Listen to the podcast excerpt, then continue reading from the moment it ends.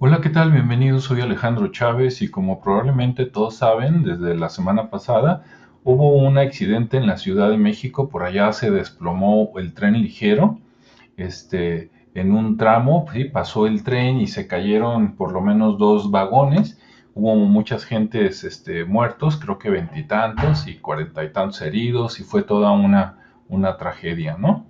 Por ahí me encontré un video muy interesante de parte de Diego Saúl Reina en YouTube. Te recomiendo que lo busques, el canal de Diego Saúl Reina, y veas por ahí el video que dice por qué se, cayó, ¿no? Y a pesar de que él es mexicano, este, pues, nacionalizado este, canadiense y que vive allá en Canadá, bueno, él trabaja en la industria de la construcción y él habla, y bueno, en eso coincido con él, que cuando esas obras se hacen, este, pues tienen que firmar para su entrega a varias instancias, tiene que haber una revisión federal, tiene que haber una revisión estatal, este, tiene que haber la revisión del, digamos, del proveedor, el que construyó, y en el caso de Canadá, no sé en México, tiene que ver la revisión de los bomberos, sí, que por acá sería, digamos, la parte así entre los bomberos y protección civil.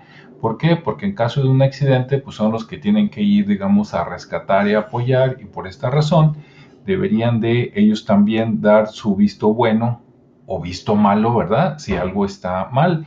Y, él comenta que el responsable último pues es el, proveedor, ¿no?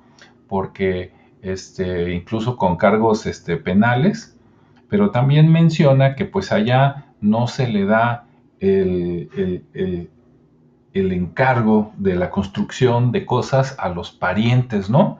O sea, la, la corrupción que acá este, reina en México, pues allá no se da y entonces no le darías el contrato a un primo, amigo, pariente, este, conocido, este, y con la corrupción de que pues tú fírmale para que pase y después se dan estas cosas, ¿no? Definitivamente tal vez fue un daño de origen, pero que pues por lo menos duró cierto tiempo y entonces también las revisiones, digamos, pues por lo menos semestrales, se ve que eh, brillaron por su ausencia, ¿no? Entonces, pues qué malo que haya eso. Yo me preocupo porque acá en Guadalajara, precisamente apenas hace unos meses o un año, nos liberaron un tren ligero que toda la ciudadanía estuvo en contra de que el tren ligero fuera aéreo, o sea, que fuera por arriba.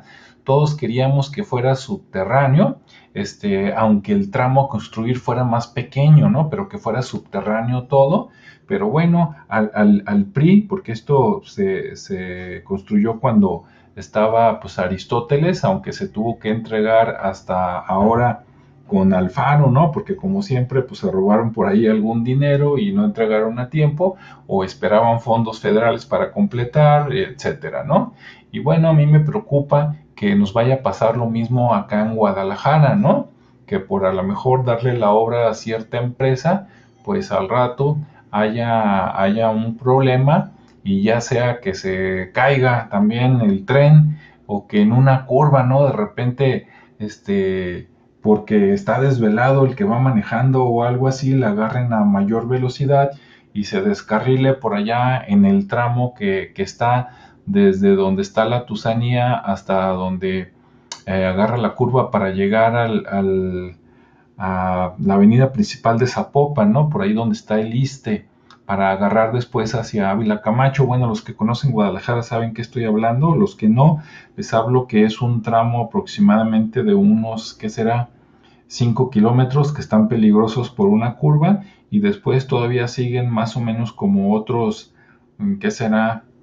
Eh, entre 6 y 10 kilómetros hasta que llega a un entronque donde por fin se hace subterráneo, solo por muy pocos kilómetros, y después vuelve a salir y vuelve a, estar elevado en puentes, ¿no?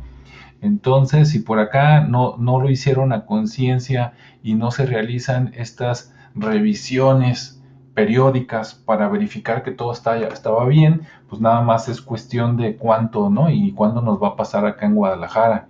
Ojalá y sea nunca, pero pues con estos detalles y con esta reflexión de Diego Saúl Reina, la verdad que uno cruza los dedos, ¿no? Y qué mala onda que por cuestiones políticas, por avaricia, por corrupción, se den este tipo de cosas. Bueno, aquí dejo mi comentario, ¿verdad? Tú a ver qué opinas.